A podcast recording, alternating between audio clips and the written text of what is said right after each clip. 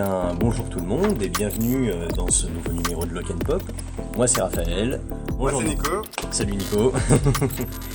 numéro un petit peu spécial étant donné que nous sommes déconfinés depuis euh, quelques semaines et euh, ben, la vie commence un petit peu à reprendre, euh, chacun repart un petit peu au boulot. Et c'est vrai que ça a été un petit peu difficile de, se retrouver pour écrire un nouvel épisode. Donc ce qu'on vous propose aujourd'hui, c'est une petite capsule. On va prendre euh, trois films, on va prendre une saga en fait. Et on va euh, vous raconter un petit peu son histoire. Et cette saga, c'est Jumanji. D'autant plus que c'est une saga qui a un petit peu d'actualité, vu que le dernier numéro est sorti en fin d'année dernière. Lock and Pop spécial Jumanji. C'est parti. Euh, juste pour vous expliquer en fait ce qui nous a poussé à, choisir cette nouvelle saga en fait qui n'en est devenue une qu'en 2016 en fait avec la sortie de Welcome to the Jungle. C'est euh, tout simplement on cherchait encore des films sortis récemment pour un épisode de Lock and Pop et euh, plutôt que de parler uniquement du dernier film dont on va vous parler dans, dans quelques minutes, hein, qu'on n'a pas énormément aimé, sur lequel il n'y a pas énormément de choses à dire, on a trouvé euh, plutôt sympa de faire un truc bah, sur la saga, de, enfin ouais, sur la trilogie de Jumanji quoi en retraçant depuis le début. Et ce qui est intéressant en fait avec cette avec cette saga, c'est qu'elle est, comme j'ai dit, elle est assez jeune et qu'elle illustre en fait, à mon sens en tout cas, euh, pas mal de problématiques du Hollywood actuel quoi. Donc on peut se dire. C'est ça. Bah écoutez, moi je vous propose qu'on commence par le début, donc euh, par vous parler un petit peu du premier film qui est sorti en 1995, qui est réalisé par Joe Johnston et qui est un projet qui découle en fait de la popularisation euh, des CGI, en fait des images de synthèse euh, amenées par Jurassic Park et par ces euh, dinosaures absolument magnifiques. Jurassic Park, ça a déclenché comme ça une espèce de, de mode vague où tout d'un coup tous les studios ont voulu avoir des personnages en images de synthèse dans leurs films. C'est pas du tout putassier comme, euh, comme idée de, de, film. Non, mais écoutez, il y, y, a une nouvelle technologie euh, et, euh, et, voilà, il faut bien l'exploiter. Et du coup, bah, ça a donné des films comme Casper, comme The Mask, comme Dragonheart, ouais. comme Spawn aussi. ouais. Ouais. Et le truc, c'est qu'en fait, tous les personnages en images de synthèse des films que je viens de citer ont été faits par Industrial Light and Magic, donc la société d'effets spéciaux de George Lucas, ILM. Et en fait, euh, au début des années 90, euh, le PDG de Columbia, qui était détenu euh, à l'époque, et d'ailleurs toujours par Sony, qui s'appelait Peter Goober, cherche en fait des, trucs à adapter, des films à, produire pour y insérer des personnages en images de synthèse. Et il entre en contact avec un, avec un monsieur qui s'appelle Chris Van Allsburg, qui est un écrivain de, de romans illustrés plus ou moins pour la jeunesse afin d'acquérir les droits de son dernier roman qui s'intitule Jumanji. À la base, c'est donc un roman illustré qui était sorti en 1981. Donc Kalsberg adapte lui-même son roman en scénario. Il a juste une seule condition, c'est d'écrire un personnage pour l'acteur Robin Williams. Euh, Robin Williams, d'ailleurs, qui, euh, qui, à, l'époque est très très en vogue, hein, qui sort des cartons de Aladdin et de Mrs. Doubtfire. C'est comme ça que naîtra bah, le personnage de Alan Parrish en fait quoi. Euh, donc le scénar est ensuite euh, réécrit par euh, Jonathan Hensley, qui a écrit notamment euh, Die Hard 3. Et le scénario est confié ensuite à Joe Johnston, qui a pas mal de succès à l'époque, euh, qui, avait qui avait notamment fait Le Chéri, j'ai rétréci les gosses putain chez. Disney. Un putain de carton, ouais. Et ben, le Rocketeer aussi, qui là a un petit, peu moins, un petit peu moins marché. donc ouais, deux films, deux films pour Disney.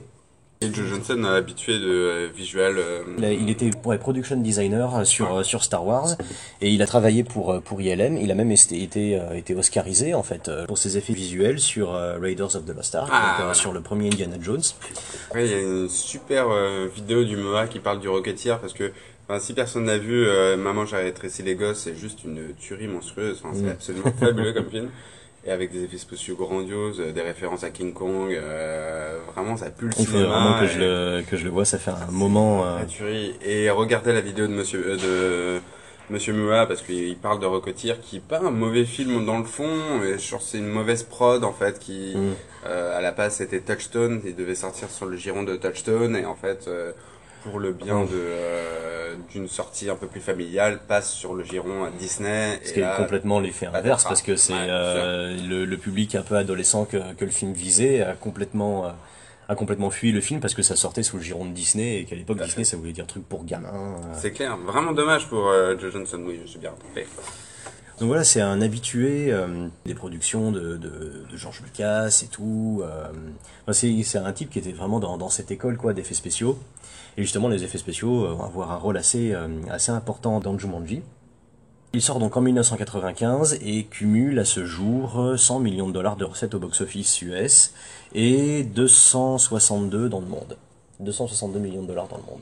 Ce qui en fait un succès assez, euh, assez sympa. Et évidemment, euh, qu'est-ce qu'on fait avec un film qui a pas mal marché? Ben, On commence à mettre une suite en chantier.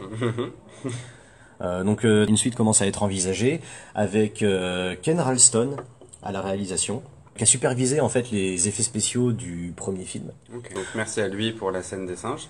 Entre autres, hein, j'imagine, mais c'est quand même, d'après mes recherches et tout, c'est quand même une personnalité qui est assez connue dans le monde des effets spéciaux, Ken Ralston, parce qu'il a eu 4 Oscars pour les meilleurs effets spéciaux. Euh, il a notamment bossé sur, euh, sur Le Retour du Jedi, sur Roger Rabbit, sur Forrest Gump, et il a été réalisateur de seconde équipe sur The Rocketeer de, euh, de Joe. Johnston, quoi. Donc euh, un pote de Johnston et, un, et un, quand même un, gros nom euh, des, des effets spéciaux. Et euh, donc ça aurait, ça aurait dû en fait être sa première, être sa première réalisation. Et le film aurait raconté, euh, alors bon, j'ai trouvé ça sur euh, un seul site internet, euh, c'est une info que j'ai pas réussi à recouper, donc prenez ça avec des pincettes. Mais c'est un scénario qui est assez bizarre, quoi, assez absurde. Euh, ça aurait raconté en fait l'histoire du- d'un président des États-Unis qui trouve Jumanji pour l'offrir à son fils, avec qui il a une relation euh, pas conflictuelle, mais disons que euh, il est complètement débordé par ses fonctions et son fils euh, aimerait avoir un père et non pas un président des États-Unis quoi comme père. Pas de Robin Williams, ça, aurait été une suite directe du, du premier, mais en voulant raconter une autre histoire avec d'autres personnages. quoi. J'imagine qu'il y aurait, qu'il y aurait eu quelques petits caméos ou des petits clins d'œil au premier film, mais l'idée c'était vraiment de, recommencer sans les personnages euh, de Kirsten Dunst, Robbie Williams et tout. Et donc, euh, donc, le, président offre le jeu à son fils, euh, il entame une partie et est aspiré dans le monde de Jumanji.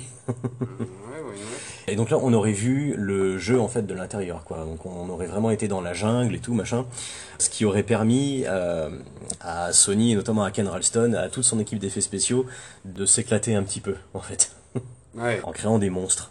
Tu vois. Et euh, je, mais je, je vais y revenir. Et en fait, pendant que le pendant que le président est, est aspiré dans le jeu, le vice-président qui a toujours euh, brigué sa place le remplace en fait, euh, devient président à sa place. Et ben, ce, ce vice-président, le méchant de l'histoire, en fait, aurait été incarné par Steve Buscemi. Toujours d'après le- le- l'article que, que j'ai lu et tout. Alors je sais pas vraiment ce que ça vaut, vois, mais ça, ça aurait été, ça aurait été un petit peu bizarre. Donc on aurait suivi en fait le président des États-Unis dans la jungle euh, avec des animaux hybrides. Voilà. Donc euh, petit défi pour l'équipe des effets spéciaux. Le coup des animaux hybrides, en fait, c'est euh, ça découle d'un acte manqué de la part de Sony. Le film avait beaucoup marché, le premier Jumanji avait beaucoup marché, mais par contre, euh, ils n'avaient pas vendu de jouets avec. Le truc, c'est que on pouvait vendre des jouets à partir des personnages, mais ça s'arrêtait là en fait. Tu pouvais pas vendre des jouets par exemple à partir des animaux qui sortaient du jeu. C'était juste des animaux, ils avaient pas de design particulier. Et en fait, c'est un truc que, que Sony ne faisait pas très bien à l'époque. Ouais, c'est vraiment vendre des jouets à partir de leurs films. Surtout un film familial comme Jumanji qui, euh, qui, qui aurait pu qui aurait pu vendre quoi. D'où l'idée en fait euh, d'intégrer des animaux hybrides dans le seul but en fait de, de, de vendre des jouets quoi. Mais le projet tombe euh, rapidement à l'eau. Euh, mais une euh, simili-suite en fait va être produite en 2005 et réalisée par John Favreau d'après un autre roman de Chris Van Allsburg qui s'appelle Zathura et qui raconte peu ou prou la, la, la même histoire quoi que Jumanji. Mais qui, enfin voilà, qui est une espèce de suite un petit peu officieuse euh, à Jumanji que personnellement moi je n'ai pas vu le, le Zathura. Je sais pas si euh, non tu Ouais, j'ai pas vu non plus. avec euh, Tim Robbins, entre autres, qui n'apparaît, euh, si j'ai bien compris, que, que- que quelques minutes euh, dans le film. Euh, T'as aussi euh, Josh Hutcherson, un des gamins de Hunger Games. Tu as ton, ton chouchou Dax Shepard dans le film. Ouais Génial, Dak Shepard. Et t'as une, euh, t'as une toute jeune Kirsten Stewart aussi, Ah. dont c'est un des, dont un des premiers rôles, si, si je ne m'abuse. Enfin bref, donc ouais, tentative avortée de faire un deuxième Jumanji dans la dans la foulée du premier. Tentative avortée de faire un film qui aurait vendu plus de jouets, je pense, Aurait coûté beaucoup plus cher. et aurait sans doute coûté beaucoup plus cher. Mais en tout cas, ce serait marrant de voir si certaines de ces idées euh, ont été conservées ben, pour le remake, reboot euh, sorti, euh, sorti il y a quelques années. Je pense que c'est déjà une deuxième, euh, une- un deuxième draft du scénar, parce que c'est absolument sûr qu'on a dû proposer à Robin Williams de faire une suite, et comme on sait tous, Robin Williams ne fait jamais, jamais. Il fait jamais de suite, il a jamais fait de suite, euh, Robin Williams? Mm. Donc c'est un truc où euh, je pense qu'on a dû le proposer parce que tout l'intérêt de Jumanji reste les effets spéciaux certes on en a bien parlé, on va en reparler encore mais Ouais. euh, c'est aussi euh, Robin Williams quoi, qui est assez extraordinaire. Pour vous proposer une petite critique du film, bon, c'est un film que j'ai vu euh, des centaines de fois quand j'étais gamin, c'est un film que j'aime beaucoup, euh, que je prends beaucoup de plaisir à revoir. euh, je je l'ai revu justement pour les besoins, pour les besoins de cette émission euh, il y a quelques jours. Et non, c'est vraiment, c'est vraiment un très très chouette film qui est, qui est très loin d'être parfait, mais qui a vraiment ouais, ce, ce feeling euh, feel good des années 90 euh, pour môme, Il se mélange. qui marche très très très bien. Le, le, un- le super mélange, mais qu'il arrive toujours à faire de Johnson, c'est le mélange, euh, notamment dans ses effets spéciaux, de réalité mixée avec euh, le CGI de l'époque, quoi. Mmh. Alors ça marche ou ça marche pas. Ça- Euh, Mais ça marche plus, ça marche plus ou moins bien. Il y en a qui sont très Euh, bien. Notamment une scène euh, d'animaux dans la, dans la ville avec le rhinocéros qui explose une voiture. Ça Mm. reste, euh, ça reste ancré dans ma mémoire. euh, c'est beau, quoi. C'est une séquence magnifique. Et, euh, à contrario, t'as là une scène de, de singe euh, en CGI euh, qui est assez, euh, qui est assez embarrassante quoi. horrible, qui est Mais- horrible. C'est ça qui est un petit peu bizarre parce que bon, c'est c'est quand même des gens très très talentueux euh, qui sont derrière les effets spéciaux de Jumanji. Le, le problème que j'ai vraiment avec les singes, au-delà du fait qu'ils soient pas beaux, c'est que je sais pas ce qu'ils sont censés exprimer en fait. Mm. Genre parce que tu les vois euh, tout défoncer dans la cuisine, euh, dans une scène un petit peu un petit peu comique. Euh, J'imagine que dans l'idée de, de Joe Johnston, c'était de faire une scène comique à la base. Le truc, c'est que les singes ne font pas rire en fait quoi. Je veux dire, ils ont pas forcément de mimiques. ouais, ils ont des mimiques de singes quoi. Ils balancent des trucs. C'est c'est amusant, mais quand tu les regardes eux, ils sont moches. Et, et tu dis, enfin, et toi en tant que spectateur, tu sais pas si si t'es censé rire ou avoir peur en fait, tu vois. C'est ça Non, qui est, qui est un petit peu qui est un petit peu bizarre. Pourtant, c'est un équilibre que, que le film arrive euh, arrive assez bien à gérer tout le long du truc, enfin, entre humour, horreur et trucs un peu pour enfants. Enfin, il y a un vrai côté film d'horreur dans dans dans Jumanji quoi, qui est. La euh, scène des araignées, euh, qui sont encore une fois pas très bien faites, mais je pense que c'est plus euh, une volonté de Johnson presque les araignées, un peu les, les films des années 20, euh, l'attaque des araignées géantes, euh, parce qu'il y a des plans comme ça qui se ressemblent à des à, à l'attaque des araignées. euh, Ouais. Elles sont intéressantes, mais euh, ça fait pas. Ouais non c'est ça pour le coup les, les, les araignées sont, euh, sont, sont sont vraiment enfin c'est du, gros euh, de- de- du gros jouet quoi c'est ça qui est, qui est vraiment bizarre et c'est con parce que le responsable des effets spéciaux pratiques s'appelle Tom Woodruff Jr. Mhm. et pareil c'est un gros gros nom des, des effets spéciaux il a travaillé il a- sur les effets spéciaux de Starship Troopers de de Alien euh, et de pas mal d'autres films euh, ben il a incarné un alien il était connu pour ça en fait, pour créer des costumes euh, qu'il mettait lui-même. C'est notamment lui qui a conçu ben, justement dans Jumanji les araignées euh, d'une part, mais aussi le lion. Mmh. Le lion qui, bon, qui, c'est dommage qu'il ressemble pas, qui ressemble pas à grand chose, qui ressemble pas trop à un lion déjà. Enfin, on Oui. dirait qu'il est maquillé. Oui, ça c'est vrai. Mais pourtant, euh, si vous regardez des, euh, des making-of de Jumanji, vous pouvez les trouver facilement sur internet. T'as vraiment ouais, un, ce, ce costume de, de lion euh, avec une partie animatronique, il me semble, et cette tête avec pas mal de mécanismes pour faire avoir des expressions et tout. Le truc, c'est qu'il est jamais vraiment filmé. Quand il est filmé de, de loin, ah bah, il est remplacé par une doublure numérique en fait. Ouais. Et c'est un petit peu dommage qu'on on se rend pas vraiment compte du travail qu'il y a eu derrière. On le voit que en fait en gros plan. Et le truc, c'est que le gros plan, bah, tu remarques tout, ouais, tous les défauts, ça fait vraiment, vraiment costume, vraiment maquette, quoi, limite.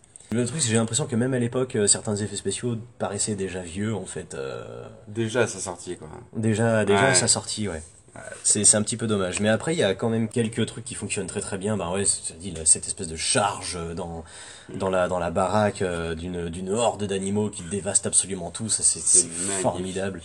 Euh, t'as un pélican aussi, moi je me rappelle qui Mm. m'avait fait, qui m'avait fait pas mal, pas mal marrer et tout. euh. Et justement, tu parlais, ben, de, c'est un éléphant, il me semble, ben, qui écrase une bagnole avec justement le gamin à l'intérieur. Ouais, le gamin d'ailleurs qui est, qui est maquillé en espèce de loup-garou, Oui. truc, machin. euh, qui, qui, paraît qui est un petit peu bizarre, qui, qui est plutôt bien foutu, mais qui marche pas trop. Il ressemble à un chipmunks à la fin, c'est un peu trop, c'est un peu chelou. Ça sent un peu le melting pot, tu vois. euh, là, l'idée, euh, ça, ça, ça, ça sorti, t'avais euh, euh, Michael J. Fox dans le, loup- le Loup-garou, tu vois, tu te Mhm. rappelles de, de ce film, Loup-garou d'High School ou je sais pas quoi? Ah ouais? Ouais, et Michael J. Fox avait joué là et ça fait un carton, donc t'as- ça pue le fait, oh bah ça, ça a marché, donc on va peut-être le mettre dedans. euh, Mm. ouais, c'est un petit mélange euh, très bizarre. Bon, il a une queue à un moment, ce gamin d'ailleurs. Ouais, c'est ça, il a, il a une queue dans une scène qui est assez, euh, qui est, assez Oui. bizarre où il demande vraiment à, à Robin Williams de lui sortir, tu vois. Et en plus, c'est vraiment en mode, euh, ouais, il, lui, il lui murmure un truc et Robin Williams, ah oui, ah, d'accord, ok, machin. Il va derrière lui et hop Mais non c'est un petit peu bizarre. C'est- Robin Williams, quoi, merde. Justement, ça va que ce soit Robin Williams. Si ça avait été un autre acteur, euh, genre, je sais pas, Steve Buscemi, par exemple, tu Ouais. vois, là, ça aurait été très, euh, Ou très, l'acteur de. Pee-Wee, tu vois. non, non, non, euh, non, Paul Rubens. euh, Un truc très glauque après quelques années, tu regardes. Bah, on, on digresse euh, vachement. Je te parlais pour revenir euh, donc à, à cette scène où tu vois vraiment l'éléphant qui écrase la bagnole. Je l'avais vu dans une vidéo de, de Gorkab qui s'appelle CGM, dont tu as peut-être entendu parler, qui est une émission consacrée aux effets spéciaux que, que je vous recommande, que vous connaissez certainement d'ailleurs. Il expliquait en fait dans une de ses vidéos que euh, le squelette numérique en fait de cet éléphant qui écrase la bagnole est exactement le même que celui du brachiosaure euh, de Jurassic Park en fait. Si on regarde les mouvements en fait de l'éléphant et du brachiosaure, ce sont les mêmes. Ok. Rien ne se perd visiblement, tu vois. Quand ça marche, ça marche. Hmm.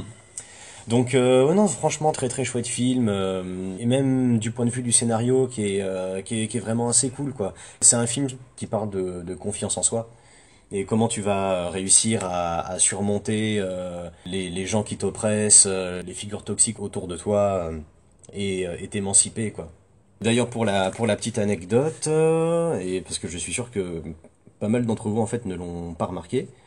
L'acteur qui joue le père en fait de, euh, de Robin Williams, le père de Alan Parrish, Ouais.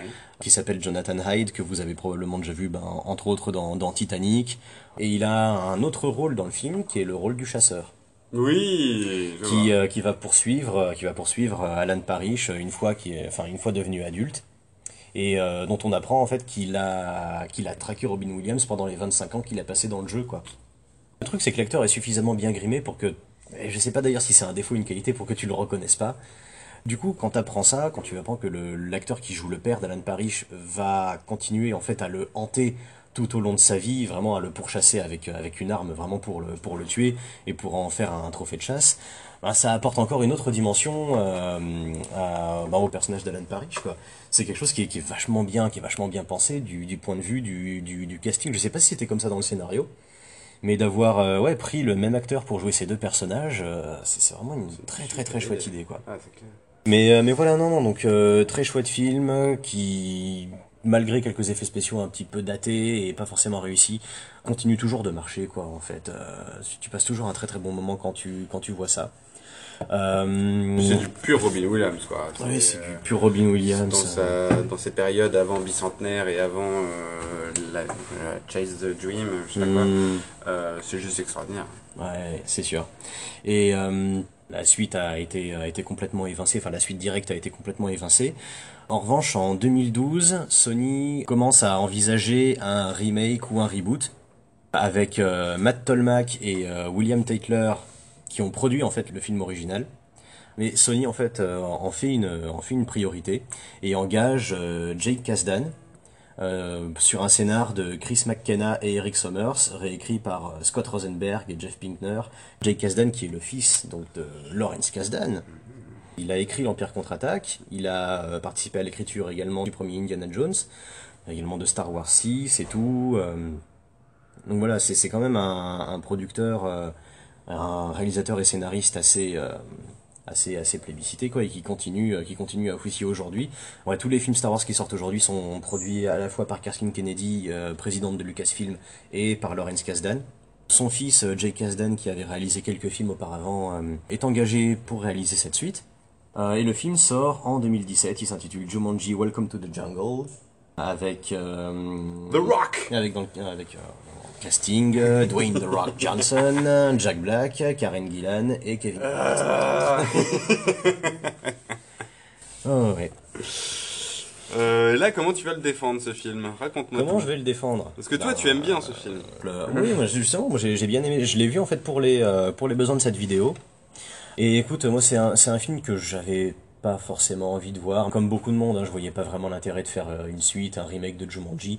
Je pensais, j'étais quasiment sûr que ça allait arriver à un moment ou à un autre parce que laisser un truc comme ça euh, dormir en fait euh, pendant plusieurs années, c'est sûr qu'au bout d'un moment ça allait passer par la case remake, mais c'est pas un projet qui m'intéressait plus que ça, hein, notamment à cause de l'absence de Robin Williams et de toute connexion en fait avec le avec le premier film. Mais au final, au final pas tellement. euh, je détaillerai tout à l'heure. Et euh, je dois dire que j'ai été plutôt agréablement surpris. Ah, C'est alors, enfin, on va mettre les pieds dans le plat tout de suite. C'est un film très actuel. C'est typiquement un blockbuster des années 2010, Ouais. euh, avec un humour, euh, un humour qui moi personnellement m'emmerde dans les blockbusters d'aujourd'hui. Donc un, un humour méta, Ouais. euh, très euh, même d'internet en fait. Ouais, générationnel quoi. Oui, c'est ça, c'est un truc typiquement de, de cette génération. Enfin, faut constamment prendre du recul par rapport à la situation et se foutre de la gueule en fait de l'histoire qu'on est en train de raconter, et des personnages euh, qu'on qu'on dépeint et tout. Donc, et du point de vue de la réalisation, il n'y a pas grand chose, il n'y a pas grand chose à défendre. C'est Il y a beaucoup de fric quoi déjà. Il y a du fric et justement, c'est peut-être un petit peu une malédiction qu'il y a avec Jumanji, c'est que les effets spéciaux ne tiennent absolument pas la route. Il y a vr- vraiment des, des fonds verts qui m'ont qui m'ont sauté à la tronche dans ce putain de film et, et que j'ai trouvé absolument payer- dégueulasse quoi. Tu dois payer The Rock, tu dois payer Kevin Mmh. Hart, Jack Black doit prendre aussi un bon petit chèque. Ouais. Euh, il te reste plus grand chose, hein. Il y a un moment. Karine euh, Gillan, bon, elle doit pas prendre euh, non, très très cher avec euh, bon. Déjà, voilà. c'est moitié, de salaire parce que c'est une femme. Oui, déjà. Elle avait pas fait énormément de trucs. Ouais, elle sortait peut-être un peu des Gardiens de la Galaxie à ce moment-là, donc elle commence à se faire un nom. Mais, mais c'est vrai que encore une fois, du point de vue des effets spéciaux, mince, c'est assez embarrassant. Et, et euh, même visuellement, le film est embarrassant. Enfin, je veux dire, euh, c'est la foire au faux raccord. euh, Il n'y a pas vraiment de plans qui ressortent, euh, ni de réelle idée de mise en scène, quoi. Ouais, C'est ça qui est très dommage. film, euh, faire un film, encore une fois, alors, euh, Conflip, euh, t'avais Robin Williams dans le premier, donc même malgré les mauvaises attentions qui restent vraiment hyper mercantiles Mm. euh, dans la sortie d'un film, là, Jumanji, le premier, ça a marché, mais le deuxième, il est tellement... Ça sent simplement juste faire un film pour renouveler les droits, quoi. Mm. Euh, ça peut, c'est sûrement ça. Euh, au bout d'un moment, tu perds tes droits d'un film, euh, donc tu es obligé d'en refaire un. C'est pour ça qu'on a 3 milliards de Spider-Man. Ouais, ouais. Et, et encore une fois, c'est un melting pot. Euh, donc t'as du The Rock, donc il faut de l'action.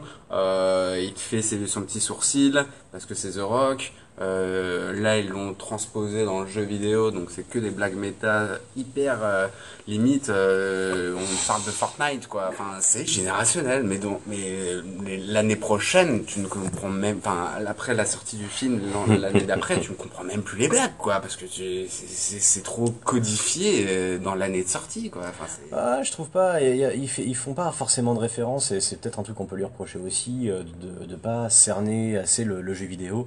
On, on est, on est en train de défoncer le film alors que moi je, je vous Alors dis. que toi, quand tu l'aimes j'ai- bien, moi, je le alors déteste. que- alors que moi, je l'ai- je l'ai plutôt je l'ai plutôt bien aimé contrairement à celui qui va arriver après à euh, The Next Level qu'il a et je pense c'est assez indéfendable. Qu'est-ce que j'ai bien aimé euh, dans ce film là ben, c'est juste euh, je trouve le, le film assez fidèle à l'esprit du premier malgré tout. Enfin, tout simplement, c'est une suite à- au premier de Jumanji. Le film commence d'ailleurs euh, à la fin en fait du, euh, Mm. du premier, quand, quand quelqu'un découvre le jeu euh, échoué sur une plage. Et on est toujours en 1995 et quelqu'un va entamer une partie du jeu en 1995, jeu qui va se transformer, enfin qui va passer de jeu de plateau à jeu vidéo. Je trouve que c'est une bonne idée. Ça fonctionne assez bien dans le film. Et justement, ça, ça me permet de rebondir sur un truc, c'est que sur un blockbuster de cette ampleur, euh, je trouve ça assez chouette, même si c'est, encore une fois, c'est voilà, pas parfait, euh, mais qu'on te parle de jeux vidéo de manière non méprisante en fait. Tu vois qu'on ne prenne pas le, le sujet de haut. C'est un film qui a été écrit par des gens qui aiment ça. Est-ce qu'ils l'ont vraiment compris? Je pense pas, parce que euh, le côté jeu vidéo, en fait, dans le film, c'est, ça se résume à quelques gimmicks, euh, un compteur de vie euh, sur le bras. euh, Bah après, t'as une vraie manière de décrire, en fait. C'est l'intérêt, enfin, je comprends ce que tu dis, euh, c'est, euh, en fait, la compréhension du scénariste d'intégrer des éléments de jeu vidéo dans la narration. Mm. Comme, euh, du coup, tu peux mourir et euh, tu peux mourir trois fois. Et ça, c'est toujours Ça, drôle c'est- parce que c'est plutôt bien pensé.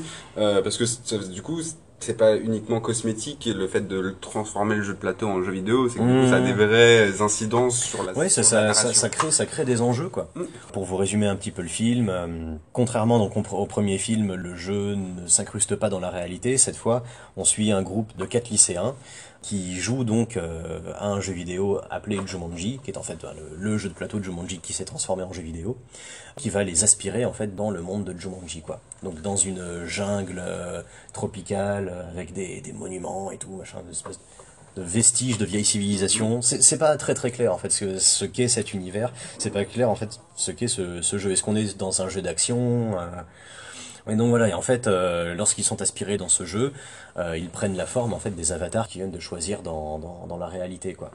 Donc le, le personnage principal, qui est un gamin un petit peu malingre et pas très sûr de lui, va se retrouver dans la peau de Dwayne The Rock Johnson, complètement l'opposé.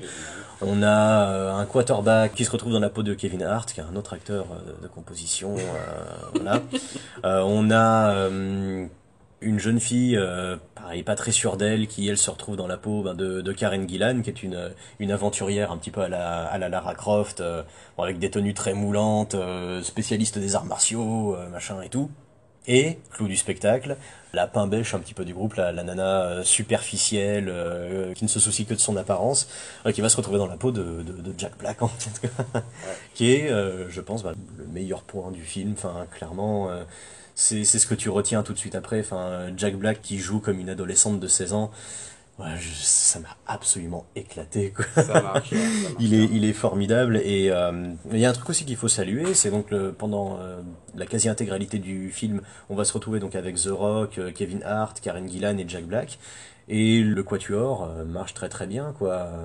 Ils ont ensuite révélé en interview qu'ils avaient euh, qu'ils avaient pris énormément de plaisir euh, à tourner à tourner ce film ensemble et enfin je pense qu'il y a non il y a, il y a, il y a une véritable alchimie euh, je trouve euh, entre eux. Je trouve que The Rock est assez euh, enfin, c'est rigolo ça assez solide Oh Ouais, yeah. je, je trouve que ouais, ça, ça, ça marche quand tu lui, quand tu lui files un, un rôle comme ça, euh, de, de gros bras, euh, ça marche assez quoi. Il a les skills de, de comédie, je trouve, pour, pour pouvoir faire un petit peu rire. Voilà, The Rock m'a absolument pas dérangé. Le, le gros point négatif, je pense que ce sera Kevin Hart qui en fait euh, des caisses et qui est vraiment pas rigolo. Karen Gillan est assez chouette aussi. Mais euh, non, non, casting plutôt chouette, j'ai trouvé. Et euh, ce que je trouve cool, c'est tout simplement ce que le film raconte en fait. Même si, euh, bon, visuellement, c'est vraiment aux fraises, euh, ça on, l'a détaillé un peu plus tôt. En revanche, là où je trouve que le film est plutôt raccord avec le, avec le film d'origine, c'est qu'il va te broder en fait sur les, sur les mêmes thématiques en fait, qui vont raconter l'histoire de quatre adolescents qui vont prendre confiance en eux, quoi. Notamment pour euh, deux des personnages principaux, d'autres euh, ben, qui vont s'apercevoir qu'ils étaient dans le faux. Ben, justement, la, la gamine euh, superficielle ben, euh, va apprendre un petit peu à, à s'épanouir dans autre chose, quoi, juste Dans au le contact, corps de Jack Black. dans le corps de Jack Black déjà. Et il y a de la place hein, pour s'épanouir dans le corps de Jack Black. Mais, euh, mais non, euh, chaque personnage va vraiment euh, va, va évoluer d'une manière assez assez sympa. Quoi. Enfin, j'ai trouvé que ça marchait très très bien. Et, et encore une fois, ben oui, c'est complètement raccord avec le premier film qui racontait peu ou prou la même chose quoi. Je suis pas vraiment d'accord avec toi. Je trouve que ce que tu racontes, euh, et d'ailleurs vous voyez dans la bande-annonce ou dans les dix premières minutes du film, c'est ils ont essayé de faire un breakfast club euh, du pauvre. quoi. C'est vraiment euh, euh, quatre adolescents qui sont chopés pour différentes choses. Ils sont, euh, ils doivent faire euh, la- leur colle, donc euh, Mm. ils sont obligés de d'être ensemble alors qu'ils viennent d'univers totalement différents et se retrouvent à à mieux se comprendre et à vivre euh, ensemble à, à travers une péripétie. Sauf que John Hughes arrive à le faire en une heure et demie dans une salle de classe.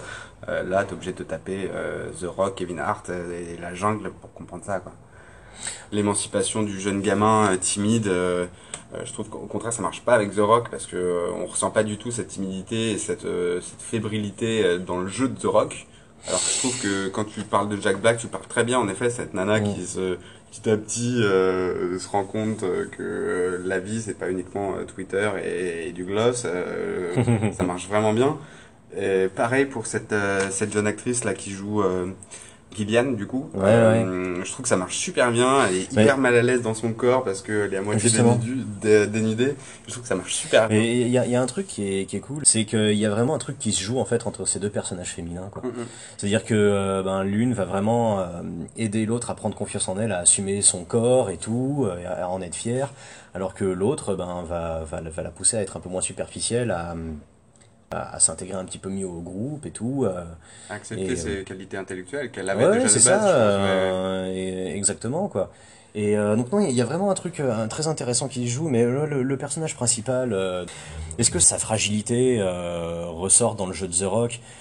Ben euh, oui et non, mais justement c'est parce que c'est The Rock et parce qu'il est absolument, euh, bah, il est indestructible en fait dans le film et euh, il va, il va justement euh, y jouer un peu, il va commencer à devenir un petit peu, un petit peu coquille quoi, tu vois, à, Ouais. à pêcher un peu par, par excès de confiance parce qu'il est The Rock. Et non, je, je trouvais que ça fonctionnait assez. Ce qui était cool aussi, c'est que les avatars sont assez raccords avec les, avec les personnages en fait quoi. Le petit malingre devient une- un mec énorme et musclé. La meuf qui est pas à l'aise avec son corps, ben justement, devient une nana assez, assez sexy euh, et électrique. Bon, évidemment, t'as tout le délire autour de la meuf superficielle qui se transforme en, en mec de, de 50 ans euh, obèse. Middle. Euh, Middle ouais, age- overweight, euh, overweight, middle-aged man. mais, mais ouais, sans aller jusqu'à du niveau des indestructibles, par exemple. Il n'y a aucun rapport entre les indestructibles et, Jumanji, et ce J'espère. Jumanji-là. Mais euh, ce, qui était, ce qui était très bien avec les indestructibles, qui est assez similaire en fait, qui est un truc qui est dans la même logique, c'est que les personnages ont des super pouvoirs et leur super pouvoir correspond en fait à leur fonction. C'est-à-dire que euh, le père de famille, lui, va être un gros mec mastoc euh, qui peut tout soulever sur ses épaules. Alors voilà, il porte vraiment sa, sa famille sur ses épaules.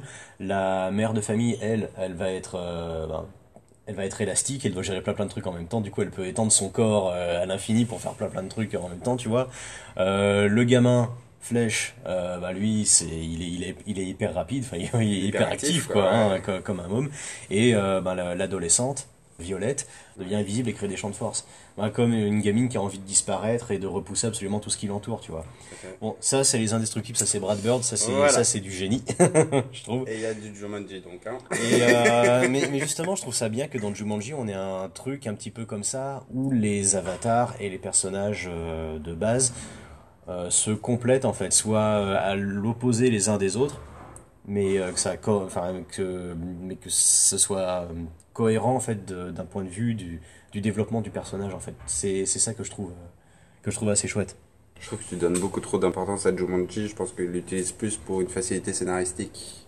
Une facilité si tu fais, scénaristique. euh, euh, tout à coup, tu te rends compte, t'es dans une situation et que ah bah oui, t'as le backpack euh, de Kevin Hart euh, qui peut te trouver une solution euh, à une problématique de scénario. euh, Mais ça, c'est des trucs de jeux vidéo qui sont mal exploités, tu vois. Ouais. Pour, re- pour revenir aux jeux vidéo, euh, le- le- les quelques gimmicks m'ont fait rire. Maintenant, c'est vrai que il l'assume pas entièrement ce, ce, ce truc du jeu vidéo.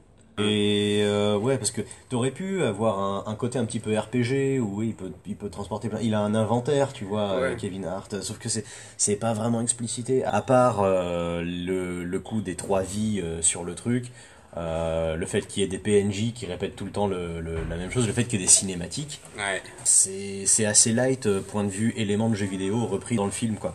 C'est ça que je trouve un petit peu un petit peu dommage. Bah, j'aimerais pas jouer à ce jeu vidéo, à pas dire. Bah le truc c'est Voilà. que tu sais pas trop à quoi tu joues en Voilà, fait euh, ouais, quand, tu, euh, quand, quand, quand tu joues à ça. euh. Moi je sais pas trop si on était dans un truc à la Uncharted, si on était dans un Tomb Raider, euh, pour, pour citer des jeux d'aventure qui pourraient avoir en fait une espèce de connivence, une, une ressemblance en fait avec ça. Le truc c'est qu'il il transforme pas en fait, il adapte pas des trucs de jeux vidéo en astuces de mise en scène en fait. Tout à fait. Tu vois, t'as pas de phase, par exemple, de phase de plateforme ou de euh, phase de trucs, mais ni même euh, de, de plans séquences un peu euh, comme le, je pense qu'ils avaient la thune pour le faire, hein, de, de plans séquences du style euh, de celui qu'on a dans le Tintin de Steven Spielberg, qui pour moi me rappelle beaucoup plus le jeu vidéo que n'importe quelle scène en fait de ce Jumanji quoi. Ouais, C'est ça que je trouve assez, assez dommage quoi. C'est, il y a un réel amour, je pense, du, du, du jeu vidéo. Une ça- connaissance du moins. une, une petite connaissance du jeu vidéo. Est-ce qu'il y a une compréhension du truc? Je pense pas.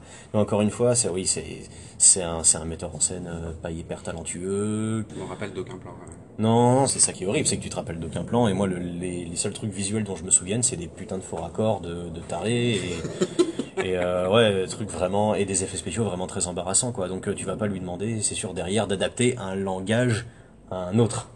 Voilà, c'est ces deux deux langages différents, Mhm. mais quand t'as du jeu vidéo dans le film, à essayer de faire ça bien. Là, là, ils le font pas mal, juste, je pense qu'ils le font pas trop, en fait, quoi. Ils vont pas au fond, quoi. Et ils vont, ils vont vraiment pas au fond du truc, et c'est ça qui est assez dommage. Mais bon. Mais voilà, donc pour conclure pour Jumanji, ben, pour moi c'est plutôt une bonne surprise, pour toi c'est beaucoup moins le cas. mais, euh, mais voilà, je propose, écoute, qu'on enchaîne, euh, mais alors vraiment rapidement sur... euh, Bah, sur le, sur le dernier, hein. Qui Donc, sur la comment, suite, euh, Qui s'appelle The Next Level. Oh putain, oui c'est vrai. Ouais.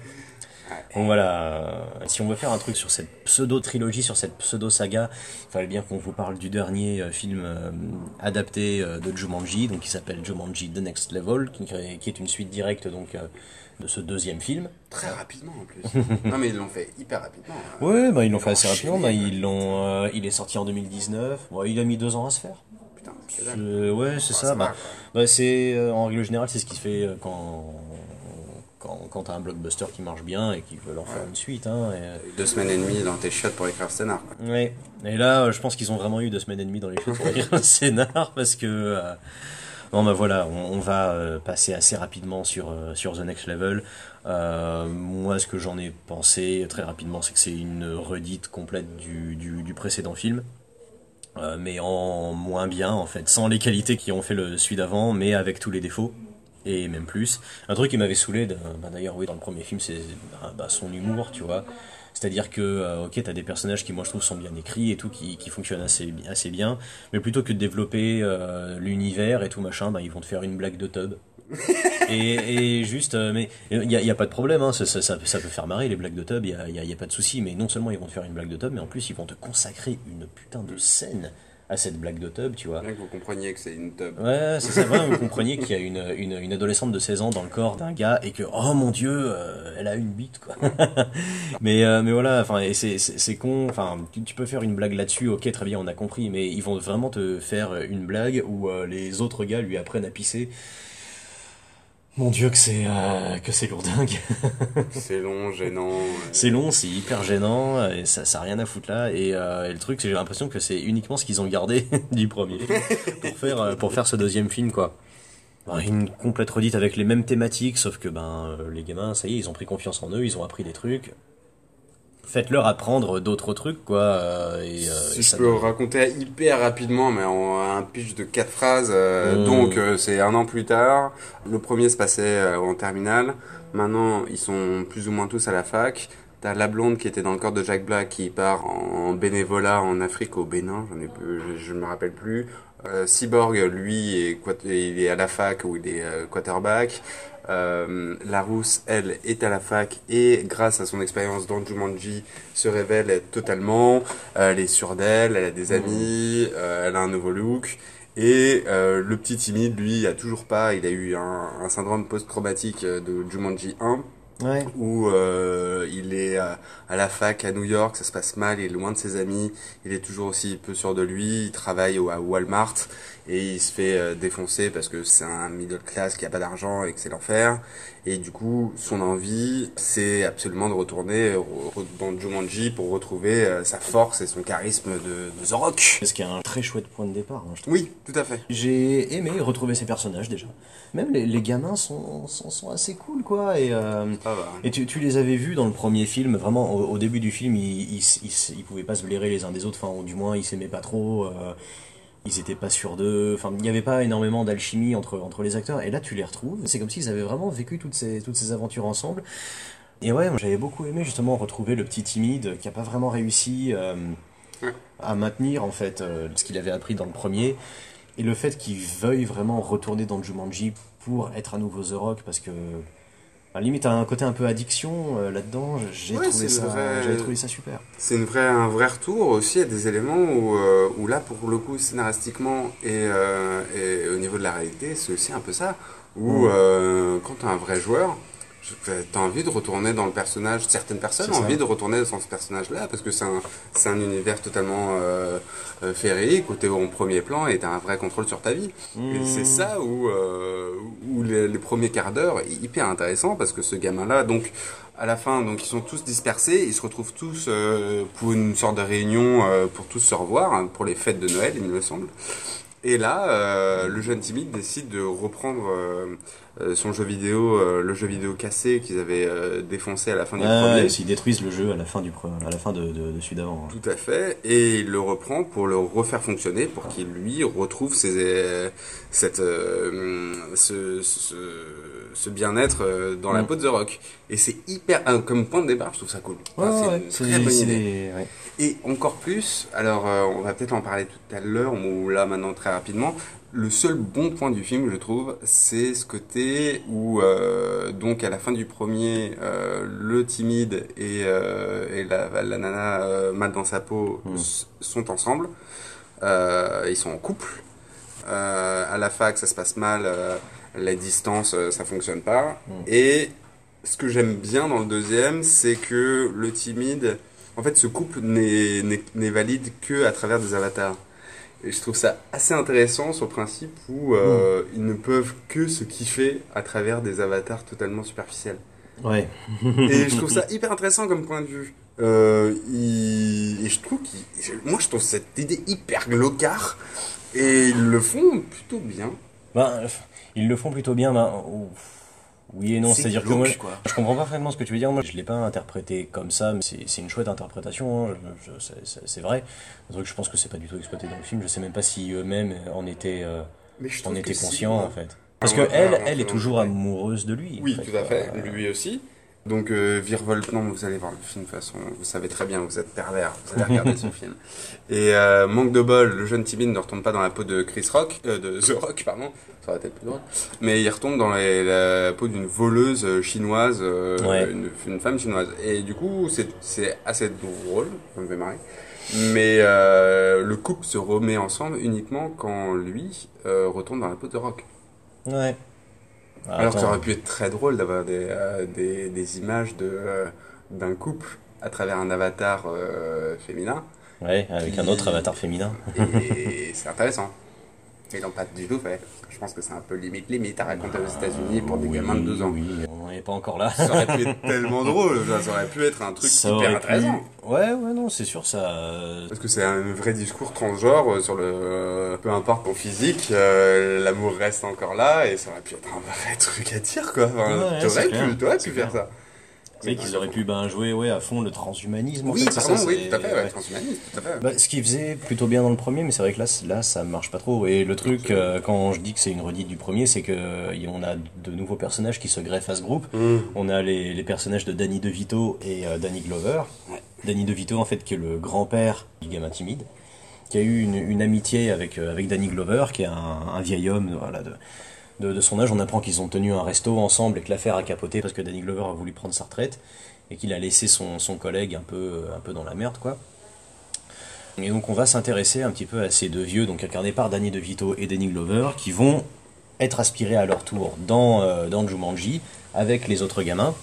Danny DeVito euh, va entrer dans la peau ben, de... euh, c'est super euh, bizarre de dire ça, Danny DeVito va entrer dans la peau de The Rock. Tu vois donc voilà, ouais. Danny. DeVito, Oh, va avoir, euh.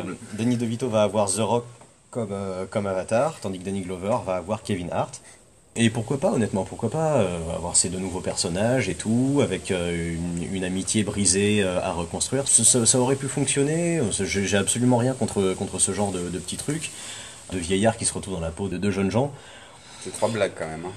C'est ça, mais en fait, c'est que des blagues. C'est ça, c'est ça le truc, c'est que cette Ouais. histoire euh, n'est quasiment pas traitée. Elle est complètement jetée à la poubelle. C'est uniquement prétexte à ce que The Rock et Kevin Hart, dont l'alchimie entre les deux fonctionne bien. Enfin, tu sens qu'ils sont potes et tout, mais c'est uniquement prétexte à ce que les deux acteurs s'envoient des fions euh, pendant absolument tout le film. euh, voilà, à ce qu'ils s'engueulent pendant absolument, euh, pendant absolument tout le film, euh, sans jamais euh, que leur amitié soit réellement palpable, quoi. Mais c'est un truc qui n'aboutit. ça devient complètement accessoire. euh, Et ouais, et, et c'est ça qui est dommage, c'est que du coup, The Rock et Kevin Hart, bon, ils, ils étaient pas hyper serious business dans le premier, mais là, ils ne font que des conneries en arrière-plan, quoi. C'est à peine s'ils tapent, non, ils sont vraiment là pour se faire des blagues entre entre potes, quoi. Ils n'ont absolument rien à défendre, quoi. Le- leurs personnages ne sont absolument pas écrits. Et d'ailleurs, euh, un des points de départ du film, c'était le fait que cette fois les avatars aient un petit peu changé, que les, les gamins ne se retrouvent pas dans le même avatar que dans le premier. Donc c'est-à-dire que euh, la gamine timide va, elle, se retrouver dans le même avatar, ça c'est la seule, je pense, qui a le même avatar. ça. ouais. Ben, la Bethany, la meuf superficielle, elle n'est pas dans le jeu. Enfin, en tout cas, pas pour l'instant.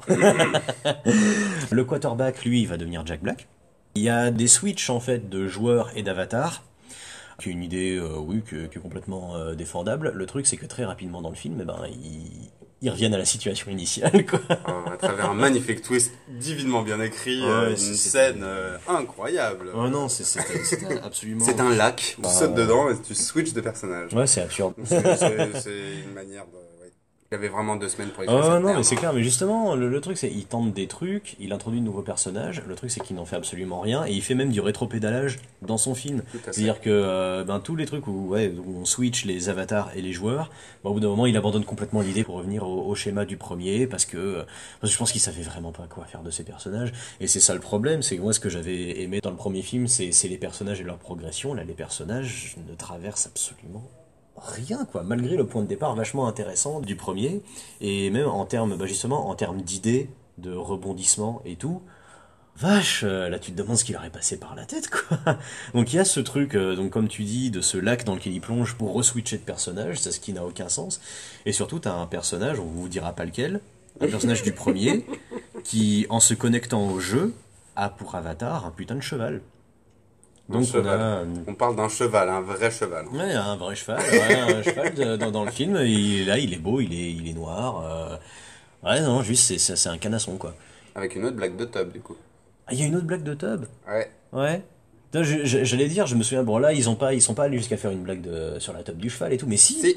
Oh putain, je m'en souviens. Eh ouais. Mm, mm. La vache. Ouais. J'ai dit, il faudrait que je le revoie, mais non, il faudrait pas que je le revoie parce que c'est absolument non, horrible. non, non. Mais, euh, mais voilà, non, c'est idée absurde sur idée absurde. Et je dis, mais les gars, vous, enfin, vraiment, vous étiez pas du tout, du tout, du tout inspirés, quoi. Et bon, bah, visuellement, du point de vue de la mise en scène, euh, bon, bah, c'est la même tambouille que le premier, c'est-à-dire des effets spéciaux dégueulasses, peut-être un peu moins dégueulasses que dans le premier, mais tout, mais toujours, à mon sens, un peu dégueulasse. Je pense qu'il y a eu un peu plus de budget sur celui-là. Je suis pas sûr. La scène des singes et des ponts est catastrophique. Ah, mais justement, c'est la seule scène que j'ai bien aimée, moi, Ah tu vois. putain. Je suis d'accord, elle est moche. Mais le truc, par contre, que j'ai bien aimé dans cette scène, c'est que euh, c'est la seule scène des deux films où là, j'ai l'impression de voir un truc de jeu vidéo réellement adapté au cinéma, quoi. Ouais. C'est une scène de plateforme. Déjà, tu as une idée de décor. Donc ces ponts suspendus, je trouve que Ouais. ça marche plutôt bien. Ils sont suspendus à du rien en plus, Oui. tu vois, comme, euh, comme ça, comme dans un jeu vidéo, ils sont vraiment suspendus au ciel, comme dans les jeux de Spider-Man où tu, t'as- où tu tisses ta toile directement sur le ciel et hop, euh, voilà. Donc ça, c'est- ça c'est plutôt rigolo comme gimmick et mais, euh, mais voilà, c'est une scène noyée dans, dans un film qui n'a absolument euh, ni queue ni tête, quoi. Je te rappelle juste dans cette scène-là, Jack Black, du coup, a dans sa fiche de personnage une- un nouvel élément qui s'appelle Mm. la géométrie. Du coup, c'est lui qui aide le groupe à aller de plateforme en plateforme parce que, apparemment, il faut être bon en géométrie. Ouais, Ouais, euh, c'est euh, c'est un triangle isocèle, donc on peut passer comme ça, comme ça. c'est ça, hein, le- c'est le début. Et euh, c'est extrêmement gênant. Quoi C'est c'est dommage. Ça aurait été rigolo d'avoir des skills de personnages qui servent pour des situations et pour d'autres et tout, hein, comme- dans un jeu vidéo, mais ça, encore une fois, ça n'est pas fait. Ils ont essayé, à travers ça. À travers ça, ouais, Ouais. ouais, ouais, d'avoir. Ils euh, ont ouais. essayé. Par exemple, il y a euh, Kevin Hart qui maintenant peut parler aux animaux, donc il parle aux dromadaires. Ah oui, c'est vrai. Et c'est Ouais, toujours gênant, parce que c'est- en fait, c'est pas un plus euh, dans ton histoire, c'est un, un comment te débrouiller en termes scénaristiques pour régler une situation. Oui, c'est ça, ouais, c'est de la, c'est de la paresse. Euh, c'est ouais. uniquement ça, quoi. Le film il m'a vraiment euh, paru être un, un enchaînement de sketchs. On arrive à un endroit, il y a une situation, on, on la résout, on va dans un autre endroit, il y a un problème, hop, on le résout et un, ainsi de suite. Quoi. Et, euh, Le climax de ça, c'est quand même. euh, donc, on vous a dit que une personne s'est transformée en cheval. Donc, ils sortent de la jungle pour monter dans un univers totalement enneigé à la Game of Thrones. euh, ah ben, avec un acteur de Game of Thrones d'ailleurs qui joue Ouais. le méchant. ils doivent monter une montagne enneigée avec au sommet la forteresse. ouais, c'est ridicule. Sauf que ça. Quand tu vois qu'il y a, euh, peut-être t'as le cheval, donc tu te dis, bon, comment tu vas faire Mhm. euh, Scénariste, comment tu vas faire du coup Ah bah, ah, bah, il se fait capturer C'est que- ouais, bah, il faut bien. Bah ouais, t'es con quoi Mais non, c'est ça, les, les, les ficelles du scénar, tu les vois, euh, tu, tu- tu les vois tout de suite. Et puis même, enfin, ouais, moi je me rappelle, genre de, parce que t'as vraiment The Rock et Karen Gillan qui sont en train de monter euh, la montagne avec des piolets en mode ouais alpinisme, tu vois, machin. Et à un moment ils font une pause, donc là ils arrêtent juste d'escalader, ils sont chacun accrochés à leur piolet. Le truc, c'est que tu vois qu'ils sont vraiment sur le sol. Genre, tu, genre, ils ont vraiment les mains posées sur le, enfin, accrochées au piolet, mais ils se suspendent pas, quoi. Tu sens vraiment le, le décor en carton, avec un, un fond vert dégueulasse derrière et un espèce de ventilo qui leur crache un petit peu de vent pour faire bouger leurs cheveux. Mais Bon, pas dans le- trop, parce que bon. mais pas trop, non, c'est clair. euh, Mais, mais tu vois, enfin, ils bandent même pas leurs muscles, tu sais, ils sont vraiment là, euh, devant un mur et ils parlent, c'est tout. Alors qu'ils sont censés être à des centaines de mètres pour escalader le truc. Non, enfin, l'area est, est catastrophique, quoi. Ça, c'était aussi euh, dans le premier. Mais là, vu que t'as absolument rien d'autre pour contrebalancer ça, ben, euh, tous les défauts te sautent à la tronche, quoi. Quasiment plus aucun rapport avec le film de Joe Johnston. À part à la fin, on apprend, euh, il y a une actrice du Joe Johnston qui revient à la fin du film. Mhm. Ce qui est vraiment le seul truc qui rattache un petit peu le film ben, à l'original, quoi, hein, je pense. Ce personnage, c'était la tante de Judy et Peter dans, dans le film de Joe Johnston. Ça s'arrête là, et le film se termine sur une magnifique scène post-générique où on sent qu'on va nous faire, euh, mais cette fois, un véritable remake du film de Joe Johnston, je pense. Pourquoi pas? Est-ce qu'ils vont le faire réellement? Moi j'ai un gros doute. Oh, si, si, ils vont le faire, ils l'ont annoncé il y a quelques jours, ils vont entrer Ouais. en tournage dans pas longtemps. Ouais, non, mais c'est, c'est cousu de fil blanc, évidemment qu'ils vont, euh, qu'ils vont le faire. Parce que. euh, Enfin, j'espère que The Rock se calme un peu sur les gros films comme ça de merde. Et- Qui se confie à des réas qui peuvent l'utiliser euh, Bah, bien sûr, il a les entre, entre guillemets à bon escient. Oui, il a les capacités, il est pas plus mauvais qu'un Schwarzenegger. euh. Attention à ce que tu dis. Non, non, non, mais, euh, mais le truc avec Schwarzenegger, c'est qu'il a su se placer entre les mains de réas qui ont vraiment su euh, se servir de son image, en fait, euh, que ce soit John Milius, euh, Conan le Barbare ou Matt Tiernan, euh, dans Predator, ouais, évidemment Cameron dans, dans, dans Terminator, c'est des mecs, ils ont un, un gars comme ça, en face d'eux, bah, ils vont le faire jouer à un gros bras, euh, inexpressif, euh, des persos qui sont complètement raccord avec, euh, avec le personnage Arnold Schwarzenegger, quoi. Et je pense que The Rock, ce serait bien qu'il fasse la même chose plutôt que chercher à chapeauter absolument tous ses films. Qui se laisse diriger, je pense, tu vois. Mais euh, non, non, écoute, euh, voilà, c'est euh, à peu près tout. Donc sur sur Jumanji The Next Level, je sais pas si t'as quelque chose à, à rajouter. Fuyez.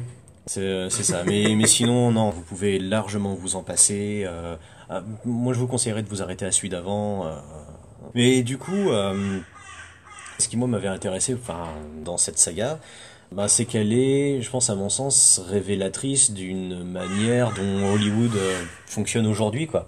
C'est-à-dire avoir une major comme ça, comme Sony, qui est véritablement en mal, je pense, de franchise à exploiter. Et qui, euh, euh, au début des années 2010, euh, avec euh, ben, l'explosion des sagas Marvel et tout, des Cinematic Universe, ben, a cherché à, à, développer lui aussi ben, des, des univers à exploiter, des franchises à exploiter, en vue de créer des univers étendus. Je pense que les raisons qui ont poussé Sony à, à produire Jumanji sont, à mon sens, à peu près les mêmes que celles qui les ont motivés à faire The Amazing Spider-Man ou, ou plus directement à faire un Men in Black 4, tu vois, sans Tommy Lee Jones et, euh, et Will Smith. C'est clair. Donc je pense que c'est quand même des ces deux derniers Jumanji, je pense c'est vrai c'est c'est vraiment des films qui témoignent à mon avis d'une grosse détresse de la part de de Sony de ne rien avoir réellement à proposer, de de ne rien avoir déjà de neuf à proposer et euh, et surtout de développer des des franchises euh, basées uniquement sur de la nostalgie et sur des succès passés qui n'en demandaient pas tant en fait. Euh, voilà, à quel moment tu reprends un film comme Jumanji pour en faire une franchise alors que pendant 20 ans, il n'y a, rien eu dessus, quoi. Enfin, je veux dire, euh, moi je trouve ça assez absurde et, et amusant, en fait, quoi, d'avoir un studio comme ça qui, qui vraiment euh, est, dans- la merde, c'est qu'il est dans la merde. D'autant plus qu'ils se sont fait pirater en 2014 avec le Sony Leak qui, a, qui a révélé tous leurs plans au grand public et qui a révélé vraiment le cynisme de, de ce genre de truc. Moi, je trouvais plus que Jumanji, c'est juste un prétexte pour euh, rassembler The Rock et Kevin Hart.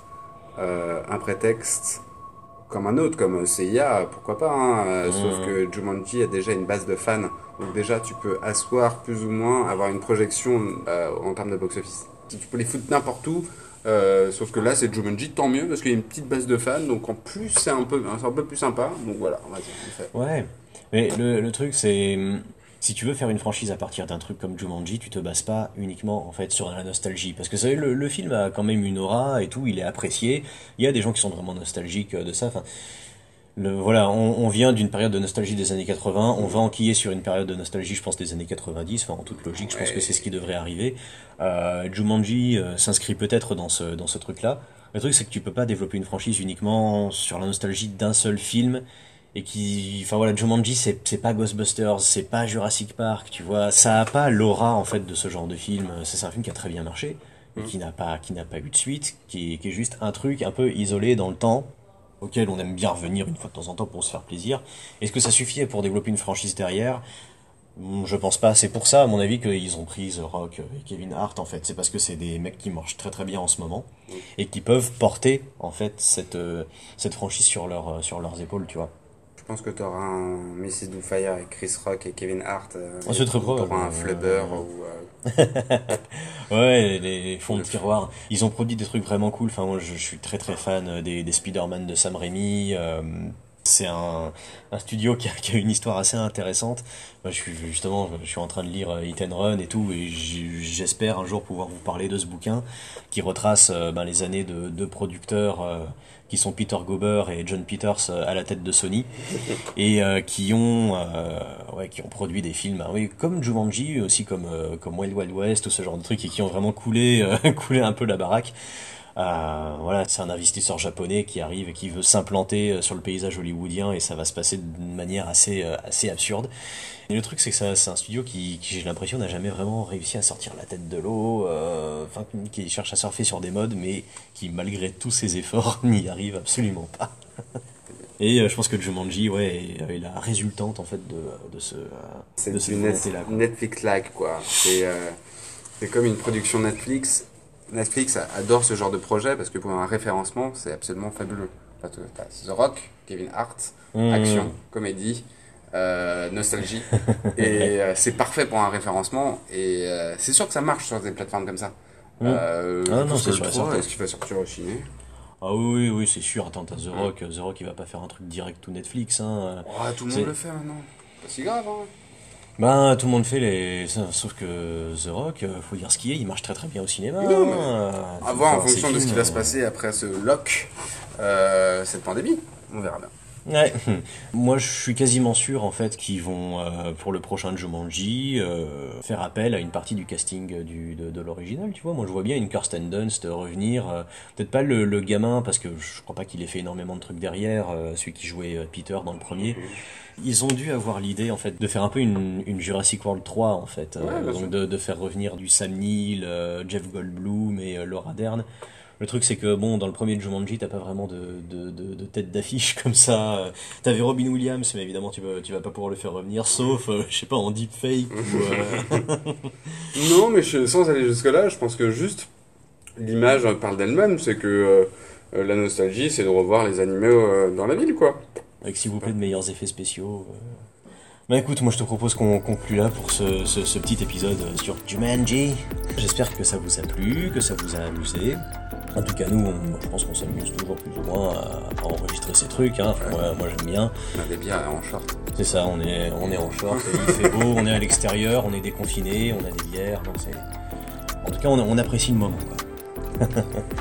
Mais écoutez, euh, on vous embrasse, on espère vous retrouver très bientôt pour euh, un prochain épisode qui sera euh, sans doute un épisode normal de Lock and Pop, qui est toujours en cours d'écriture. On vous tient au courant très très vite. Ok, à très vite. À très vite, messieurs, dames. Bye.